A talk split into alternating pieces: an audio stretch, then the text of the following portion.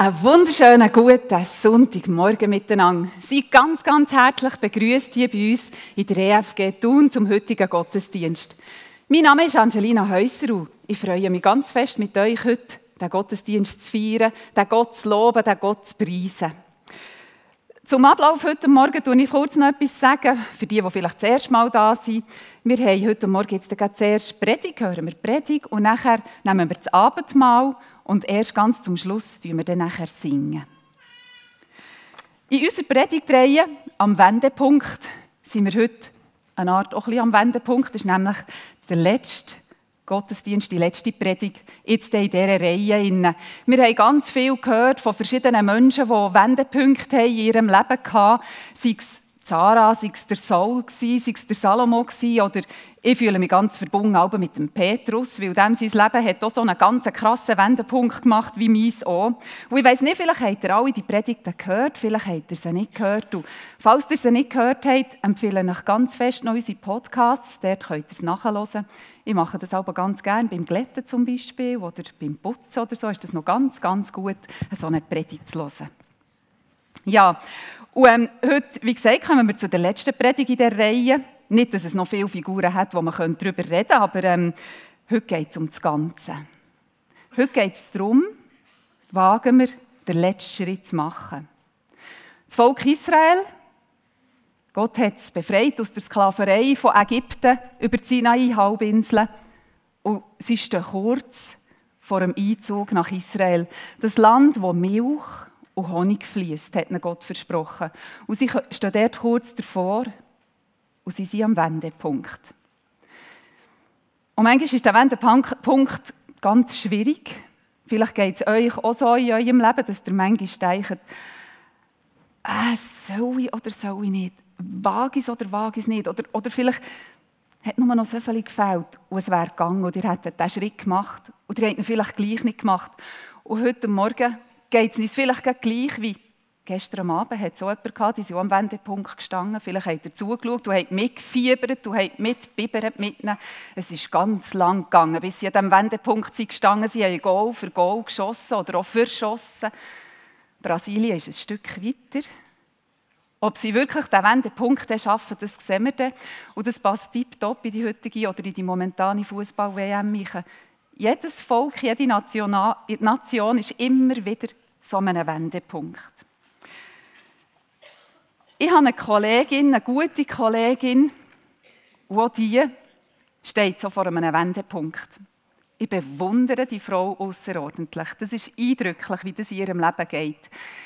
Auch sie ist eine Art, ich will nicht sagen, aus der Sklaverei geführt worden, aber auch sie kommt so aus ihrem Leben raus und Gott verheißt ihr das Land, wo Milch und Honig fließt. Er schickt sie nämlich auf Israel. Und das ist gar nicht so einfach. Sie ist alleinerziehende Mutter. Und sie weiss, sie muss hier wie alles abbrechen und verlassen in ein Land, wo sie genau merkt, sie ist gerufen dafür, anderen Frauen, anderen Kindern, der zu helfen. Die, die auf der Straße leben, denen, es überhaupt nicht gut geht, wo niemand gross für sie schaut und sich um sie kümmert. Und sie weiss, sie ist gerufen dorthin. Aber es ist nicht einfach, weil dort stehen nicht einfach Türen offen. Sie weiß genau, wo sie her muss und wo sie her kann.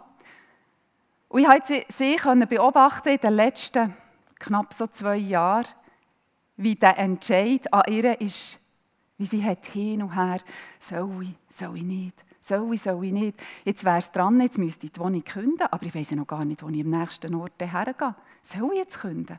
Einfach im Korsam künden. Und sie hat es gemacht. Sie hat zu wenig Geld eigentlich für einen Flug. Sie hat nicht recht gewusst, wie sollen wir überhaupt dorthin kommen. Jetzt zahlt plötzlich jemand den Flug. Sie hat nicht gewusst, wie, wie gehe ich mit dem ganzen Gepäck, das wir eigentlich gerne mitnehmen möchten, das kostet so viel, die Container dorthin zu verschiffen. Plötzlich hat es jemanden gehabt, wo sie gemerkt hat, ah, die wandern auf Israel aus und die haben noch Platz in ihrem Container, dass man das dort mitgeben kann. Dann ist ein SMS und nachher hat sie geschrieben, weiss irgendjemand, jemand, der ein grosses Auto hat, das Gepäck mitnehmen auf Zürich, damit man das dort in Container geben könnte. Ah, das war lustig. Mein Mann musste spontan, ausnahmsweise auf Zürich. Müssen. Wir haben recht ein grosses Auto, wir haben das Gepäck glatt. Die Freundin musste auch schnell müssen alles, ihr Gepäck, all ihre Hab und Gut, was sie mitnehmen auf Israel, entscheiden innerhalb von zwei, drei Tagen, was packe ich, was nehme ich mit und was kann ich nicht mehr mitnehmen, was bleibt da. Sie hat das gemacht, sie hat den Schritt gemacht, das Gepäck ist gegangen, das ist im Container. Sie weiß noch nicht, wo sie wohnt. Sie hat noch kein Haus und sie geht. Sie hat das Flugbillett, sie hat den Tag, wo sie geht und sie ist an diesem Wendepunkt. Ich bewundere das enorm. Ich weiß nicht, wie ihr sagt. Ging das auch? Wir hören jetzt die Predigt von unserem Pfarrer, von Gerhard Berger, das Volk Israel, das am Wendepunkt steht. Und wir können daraus sicher ganz, ganz viel lernen für unsere ganz persönlichen Wendepunkte. Gerhard, bist du so gut? Merci.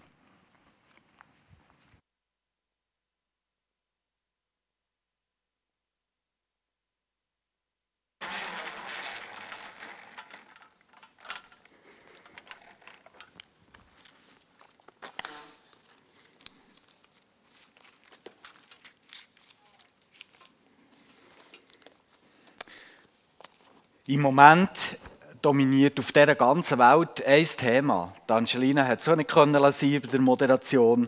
Um Fußball kommt heutzutage auf der ganzen Welt niemand rum. Die WM und alles, was dort passiert, dominiert. Und wenn jemand in diesen Tagen ähm, den Fernseher anschaltet, dann ist es meistens wegen dem Fußball. Und ich glaube, fast auf der ganzen Welt sind im Moment die Fernbedienungen durch alle Haushalte in Männerhand. Aber es gäbe ja auch noch, auch in dieser Zeit, andere interessante Sendungen. Zum Beispiel der Literaturclub. Ich habe noch gedacht, dass ihr lacht. Aber schaut euch das mal an. Es ist unglaublich spannend und interessant, wie dort ein paar Leute zusammenhocken in einem Kreisli und über ein Buch philosophieren und diskutieren. Was der Autor genau hat für Ziel verfolgt, wie die Figuren aufgebaut werden und geschildert werden, wie sich die Handlung immer mehr am Höhepunkt äh, nähert, was er gut hat gemacht, was er schlecht hat gemacht. Das ist unglaublich, was man alles aus einem Buch machen kann. Es gibt ein Buch, das ist seit Jahrhunderten ein Renner. Überall auf der ganzen Welt gibt es bis heute Literaturclubs, die darüber reden, Menschen, die darüber nachdenken und von diesem Buch immer wieder fasziniert sind. Es ist die Bibel. Auch ich lese sie schon fast mein ganzes Leben. Und auch immer mache ich immer wieder bedeutsame Entdeckungen. Und wenn man es so liest, dann stößt man ab und zu mal so auf grosse Linien auf wiederkehrende Bilder und Muster, die man entdeckt. Und das ist etwas ganz Interessantes. Eines von diesen Mustern möchte ich euch heute Morgen zeigen. Ganz am Anfang, wo die Bibel anfängt, durch das hier aufmalen. Ganz am Anfang ist die Rede von einem Stück Land. Ein wunderbarer Garten, wo Gott hat geschaffen. In diesem Stück Land hat er Menschen drin gesetzt, die haargenau hier passt. Und wir lesen, dass Gott in diesem Land auch gegenwärtig war. Du jetzt ihn so mit einer Königskrone darstellen. Ein Land, Menschen, die passen und Gott als König in ihrer Mitte. So fängt die Bibel an. Und wenn ich ganz auf die andere Seite übergehe, das soll symbolisieren, ganz am anderen Ende der Bibel, was finde ich dort auf den letzten Seiten? Wieder genau das Muster. Ein Land, eine herrliche, wiederhergestellte, gerettete, neue, von Gott erlöste Schöpfung. Ein Volk von Menschen, von wiederhergestellten, geretteten, erlösten Menschen.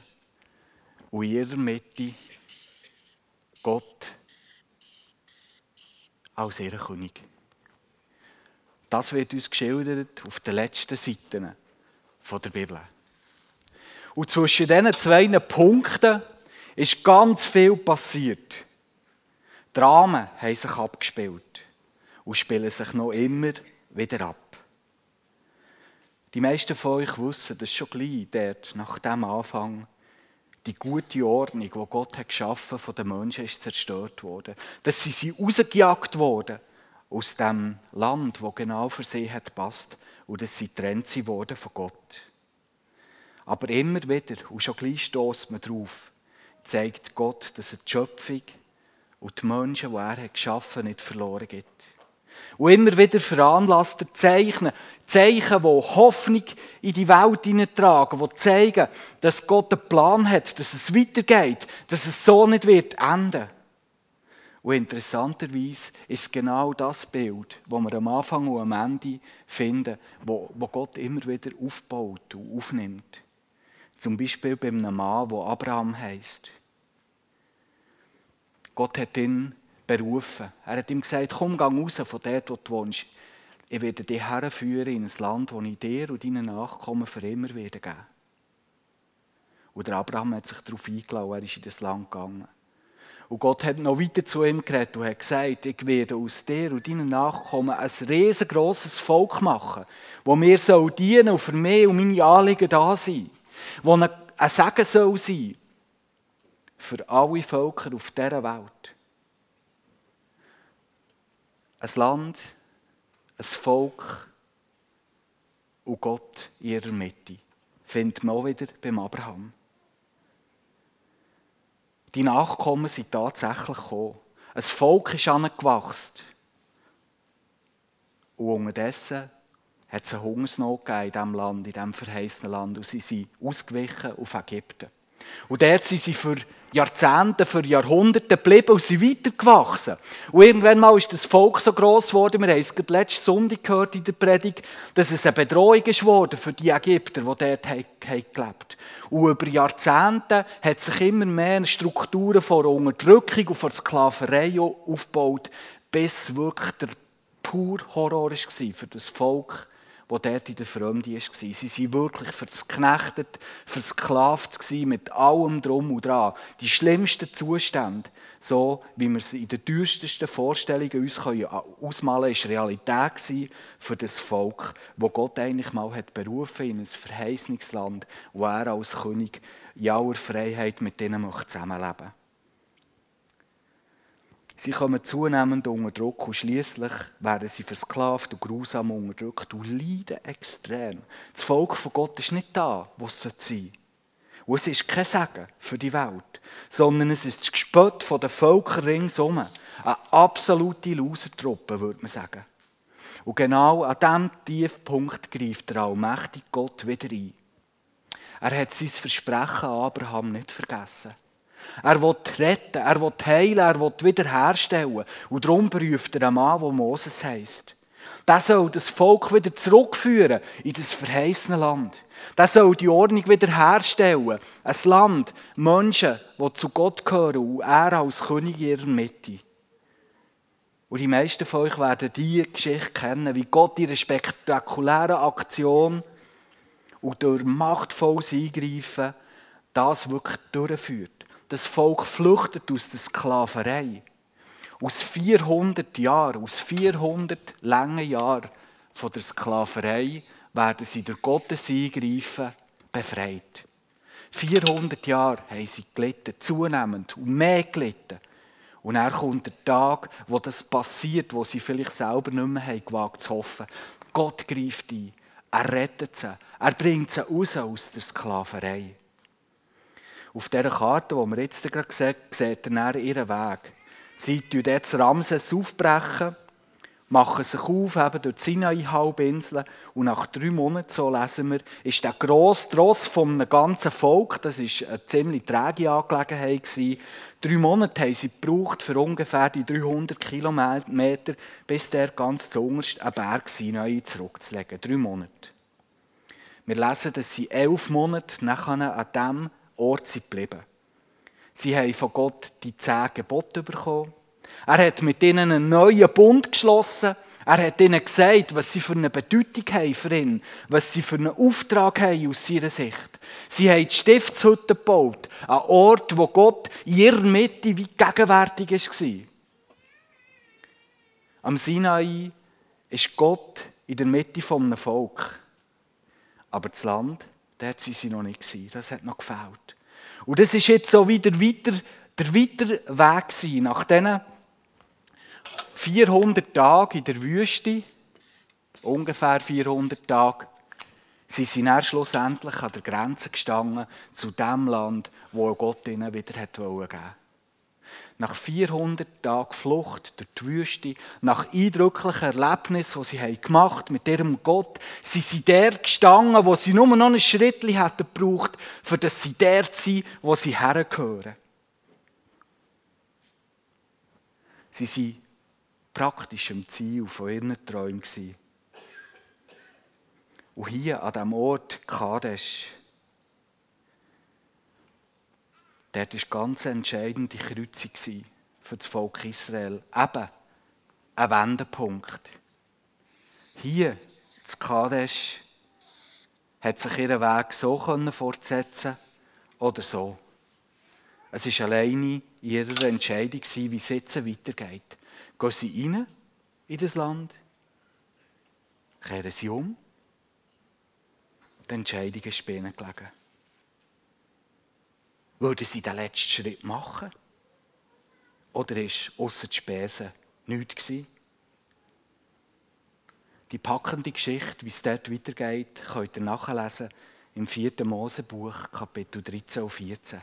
Dort ist sie aufgeschrieben. Und wir wollen sie heute Morgen zusammen hören. Und wir möchten aus dieser Geschichte lernen. Ich erzähle euch die Geschichte, wie sie in der Bibel steht. Gott hat zu Mose gesagt, sind Kundschafter in das verheißene Land, in das Land Kanaan. Sie sollen sich dort in diesem Land umschauen, wo Gott den Israeliten geben will. Er soll aus jedem Stamm Israel hat aus zwölf Stämmen bestanden. Soll er die tüchtigsten und die angesehensten Männer auslesen, je einen. Und die zwölf sollen gehen und das Land erkunden. Und der Mose hat so gemacht, wie es ihm Gott hat befohlen. Er hat den Kundschafter einen genauen Auftrag mit auf den Weg gegeben.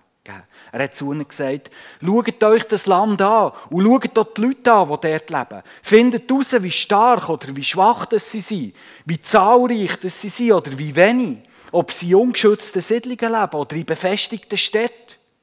Das war eine Zeit, wo man nicht googeln konnte, Land Kanaan. Und dann hat man gesehen, wie es dort aussieht. Sie haben es nicht gewusst.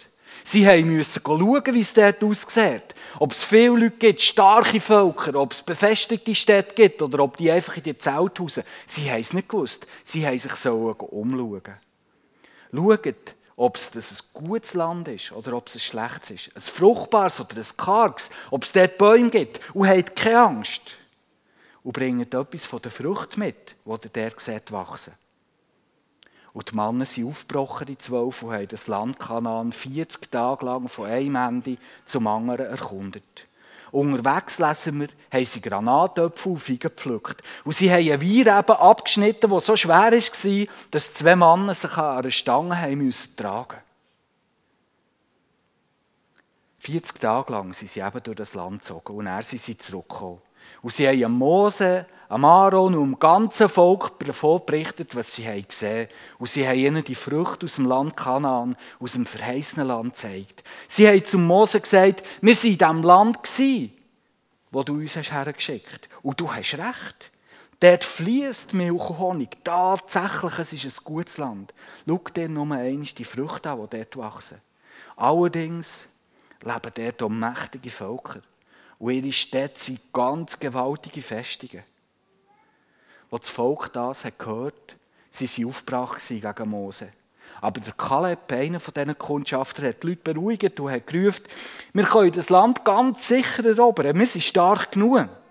Aber die anderen Kundschafter, die anderen zehn, einer hat noch am Kaleb geholfen, der Josua, aber die anderen zehn haben gesagt, wir können das nicht, die zwei haben nicht recht.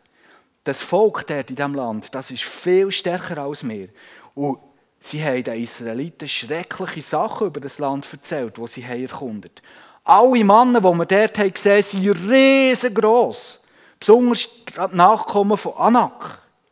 Denen gegenüber, ich, wir können euch sagen, denen gegenüber sind wir wie Heugümper. Und genau so winzig sind wir uns auch vorgekommen dort. Als die Israeliten das haben gehört haben, sie entsetzt auf, aufgeschrauen.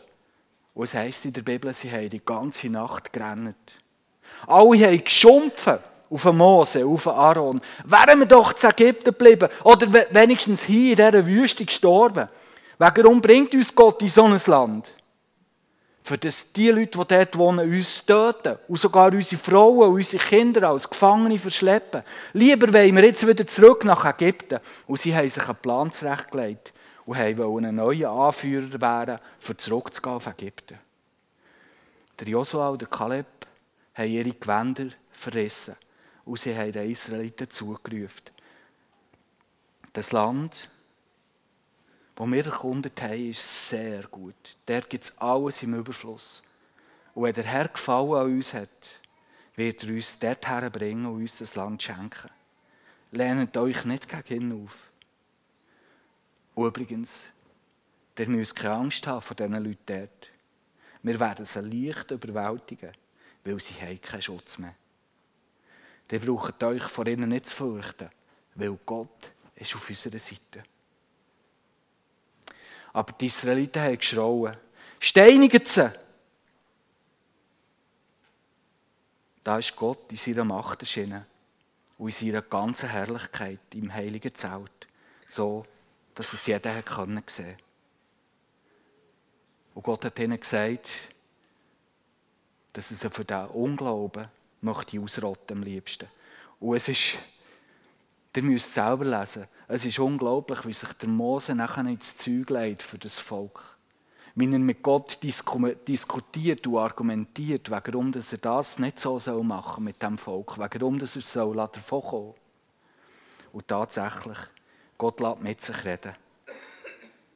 Aber eine Strafe für die Generation, die nicht reingehen in das Land, die hat er nicht zurückgenommen. Er hat gesagt, niemand aus dieser Generation, alle Leute von 20 Jahren aufwärts, werden das Land nie sehen. 40 Jahre müsst ihr jetzt wieder umkehren durch die Wüste wandern. Und erst die nächste Generation wird einen Schritt wagen in das verheißene Land. Soweit die Geschichte aus dem 4. Mose 13 und 14. Wenn wir die bewegende Geschichte hören, dann stellt sich unweigerlich die Frage, warum hat das Volk so gehandelt? Warum haben die Menschen hier an diesem Punkt, warum haben sie nicht den Mut, weiterhin mit Gott zu gehen. Sie haben doch in der Wüste so viele grosse Sachen mit ihm erlebt. Wieso haben sie an diesem Punkt nicht den Mut, zu sagen, jetzt gehen wir weiter, jetzt nehmen wir die letzte Hürde auch noch. Auch wenn dort Riesen wohnen und Riesen befestigte Städte sind, mit Gottes Hilfe, so wie es der Kaleb oder Josua sagen, werden wir das schaffen. Wieso haben sie angefangen jammern? Wieso haben sie lieber wieder zurück wollen in die Sklaverei, in die Unterdrückung nach Ägypten? Warum ist das so passiert?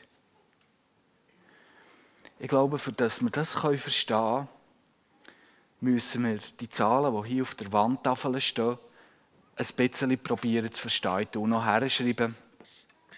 40 Tage, wo das Land von den Kundschafter ist angeschaut wurde. 400 Jahre Sklaverei. Vier Jahrhunderte wo ein Volk zunehmend unter Unterdrückung gekommen und in eine schreckliche Sklaverei. Die Zeit, die 400 Jahre, ist eine lange Zeit und die hat an diesem Volk genackt. Und diese Zeit hat Spuren hinterlassen. Es hat sie geprägt bis ganz tiefst rein. Vielleicht könnt ihr euch das vorstellen. Die Leute, die jetzt am Grenzen stehen zum verheißenen Land, haben in ihrem Leben nie etwas anderes erlebt als Härte, brutale Sklaverei. Seit 400 Tagen sind sie frei. Und in dieser Situation stehen sie dort an der Grenze zum, zu diesem guten Land. Sie waren sich nichts anderes gewöhnt, ihr ganzes Leben lang, als sich wegzuducken, als ohnmächtig zu sein, als missbraucht zu werden, ein Niemand zu sein, abgestempelt zu sein. Und das hat ihre Identität ganz stark geprägt und ganz vieles jenen kaputt gemacht. Die Verlierermentalität, die Sklavenmentalität ist ganz tief in ihrem Herz eingraben gewesen. Und jetzt sollen sie sich einfach auf ein Versprechen von einem Gott verlassen, das sie noch gar nicht so gut haben kennt. Und nur auf das Versprechen von diesem Gott hin sollen sie jetzt reingehen in ein Land, wo Riesen wohnen. Und wo es befestigte Städte gibt, die sagenhaft sind. Für sie ist das einfach unmöglich undenkbar. Dann gehen wir doch lieber zurück in die Wüste. Hier hat es keine Riesen. Und in der Wüste haben wir wenigstens das Manna, das Gott uns jeden Tag gibt. Und wenn wir uns ein bisschen genug beschweren, dann schickt er uns manchmal sogar noch ein bisschen Fleisch und lässt ein paar Wachteln regnen. Oder vielleicht sogar lieber zurück auf Ägypten. Es ist zwar nicht schön dort und es ist hart dort, aber dort wissen wir wenigstens, was wir haben, auch wenn es die Hölle ist. In den 400 Tagen, wo Gott sie herausgeführt aus Ägypten bis dort an der Grenze, haben sie Gott zwar stark und mächtig erlebt.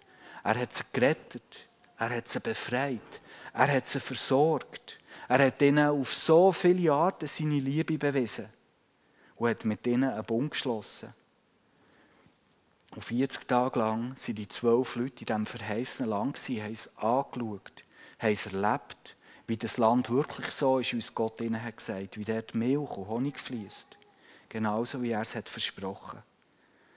All das hat Bena aber die 400 Jahre in der Sklaverei nicht aufgewägen jetzt, an diesem Punkt hier, jetzt, wären mutige Schritte ganz im Glauben gefordert gewesen. Jetzt hätten sie müssen vertrauen auf die Macht von dem großen Gott, der sie hat rettet, rausgeführt aus dem Land. Aber in ihren Augen waren die Riesen zu stark und die Mauern zu dick. Und das nicht unbedingt grundlos. Von Jericho, das ist ausgegraben worden. Und man weiss, es hat eine 5 Meter hohe Mauer gehabt. Und nachher ist, ich kann es jetzt gar nicht so hoch malen, wie es war, es geht auch über meine Zeichnung raus. Nachher ist ein Lehmwall der 11 Meter hoch war und darauf die eigentliche Stadtmauer.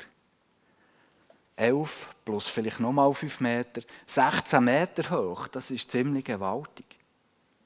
So war Jericho umgeben, eine von diesen befestigten Städten in diesem Land. Und wenn wir das so anschauen und hören, dann können wir uns schon vorstellen, dass man vor dem Angst haben kann, dass man sich als Volk, das nichts anderes hat erlebt, als dass ich ohnmächtig bin, dass sich die nicht wirklich zutrauen, dass, dass sie so Städte erobern können. Sie haben den Glauben nicht und ihr Vertrauen in den Gott war zu klein. Die Folgen waren verheerend. Gott hat ihren Wunsch erfüllt. Eine ganze Generation ist zurückgegangen in die Wüste und hat nie Milch und Honig erlebt. Er hat sie zwar gerettet aus der Sklaverei, aber sie sind nicht dort, wo sie eigentlich sein sollten. Hat die Geschichte auch eine Bedeutung für uns heute? Oh ja, und wie? Mittlerweile, seit das, das ist passiert, ist nämlich etwas ganz Gewichtiges hier auf dieser Erde stattgefunden. Gott hat nämlich seinen Sohn geschickt, Jesus, auf die Welt. Am Schluss von seinem Leben, in diesen bekannten Ereignissen, wo wir an Karfreitag und Ostern feiern und immer wieder daran denken, heute Morgen in diesen Zeichen, hier auf diesem Tisch darüber nachdenken, hat Jesus den Tod besiegt, er hat die Sünde besiegt und er hat das Böse besiegt. Und wenn wir die Bibel lesen, dann lässt die keinen Zweifel darüber. Er ist seit dem Moment an der Macht und herrscht als König über das ganze Universum. Seit dem Moment, wo er den Tod, die Sünde und das Böse hat besiegt, ist er an der Macht. Er wird nicht erst auf dieser neuen Erde und diesem neuen Himmel als König herrschen, sondern er ist schon jetzt an der Macht. Sein Reich, wo er regiert, das ist nicht weit weg von dieser Erde, sondern die Realität überlappt wie unsere Realität. Und manchmal gibt es so Momente, wo die Macht durchbricht. Weil Gott hat auch noch heute ein Volk. Zu ihm gehören alle, die sich von ihm retten und die ihm nachfolgen Und das Volk hat genauso wie das Volk dann vom Abraham einen Auftrag, ein Segen zu sein für die Welt. Gottes Liebe sichtbar und spürbar zu machen. Und für das das wirklich gelingt, da haben wir in den letzten Monaten auch hier viel darüber geredet. Für das das gelingen kann, hat, hat uns Gott mit allem ausgerüstet, was es braucht. Nämlich mit seinem guten, starken, heiligen Geist. So weit, so gut. Jetzt mal ehrlich.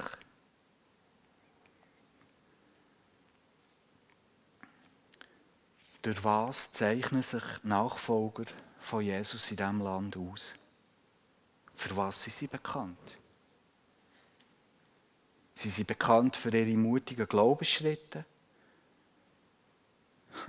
die finden und die Bastionen überwinden und einreißen. Sie sind bekannt für ihre tatkräftige Liebe, die wie ein guter Geruch durch das ganze Land geht. Wie siehst du dich?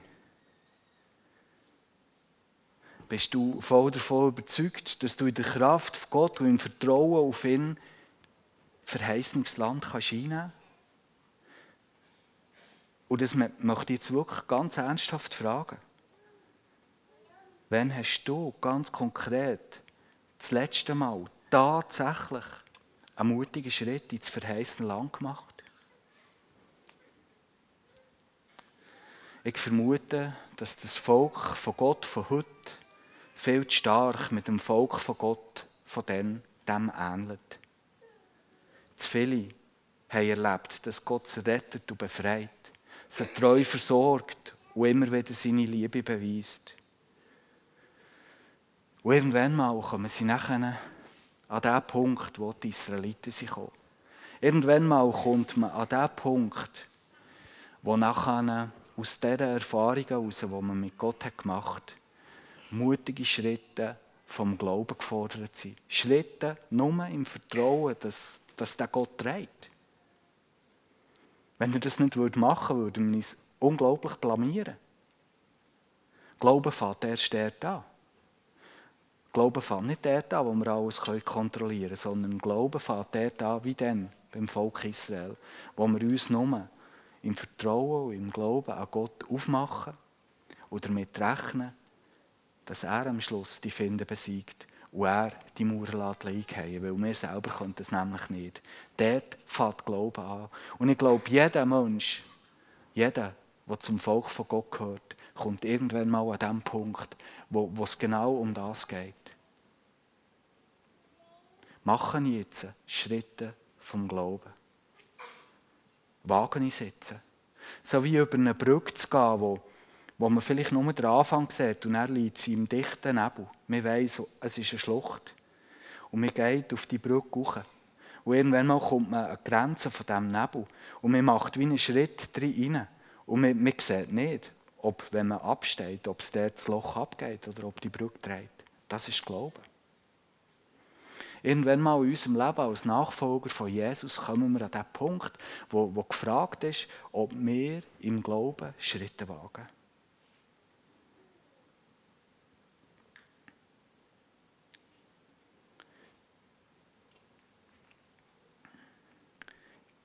Ich denke, dass zu viele, viel zu viele, an diesem Punkt immer wieder einen Rückzug machen.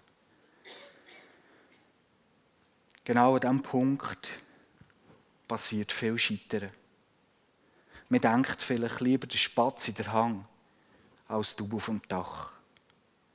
Man bleibt im Glauben stecken, geht sich mit weniger zufrieden, als eigentlich drin liegen Man macht sich bequem. Man überhört Kundschafter, die einem vom verheißenen Land erzählen. Man bleibt lieber in der Wüste. Hier ist zwar nicht alles optimal, aber wenigstens vertraut. Hier hat es keine Finden, die kommen nämlich nicht in die Wüste. Und hier hat es auch keine dicken Mauern, die man muss überwinden muss. Und zur Not kann man sich ja dann immer noch bei Gott beschweren. Und bei diesen Leuten wie der Mose, die sie anführen. Irgendwie kommen wir dann schon über die Runde. Im Glauben und im Vertrauen auf Gott stark und mutig zu sein, Glaubensschritte zu wagen, Land einzunehmen. Das ist die Botschaft der Bibel, auch die Herausforderung, die immer wieder auf uns zukommt, die sich durchzieht wie ein roter Faden durch das Buch. Gott fordert uns auch heute heraus, Schritte vom Glauben zu wagen. Wenn der Joshua oder Kaleb dem Volk hat gesagt, das Land, das wir erkundet haben, ist sehr gut. Dort gibt es alles im Überfluss.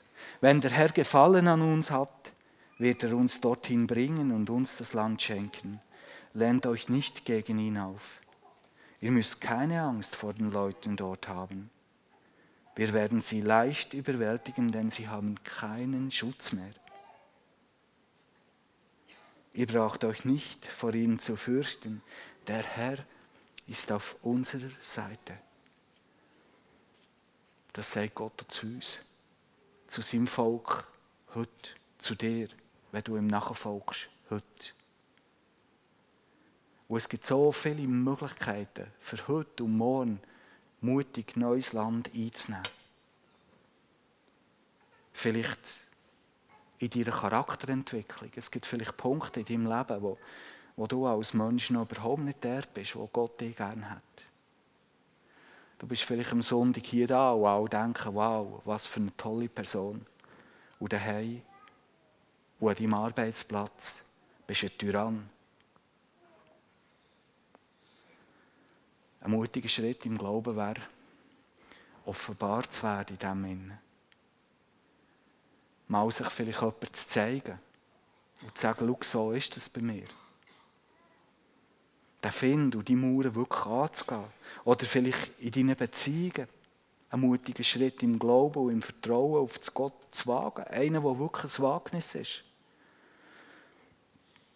Vielleicht führst du ganz eine gute Ehe, aber sie ist nicht das, was es sein könnte. Vielleicht weisst du es schon lange.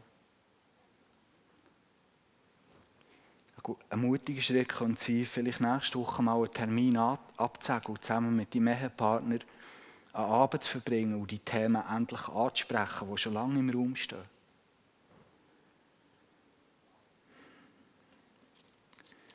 Vielleicht weißt du genau, dass in deinem Leben dienen anderen Menschen dienen, ihnen für sie da zu sein, dass das ein wichtiges Thema wäre. Und Gott gibt dir nächste Woche die Möglichkeit, tatsächlich für andere da zu sein. Nutz doch die Möglichkeit, wag den Schritt. Geld und Besitz ist in der Bibel ein grosses Thema und eins, wo Gott uns immer wieder herausfordert. Gerade dort, mutige Schritte im Glauben, im Vertrauen zu machen. Zu geben. Unvernünftig zu geben sogar und zu erleben, dass Gott treu ist.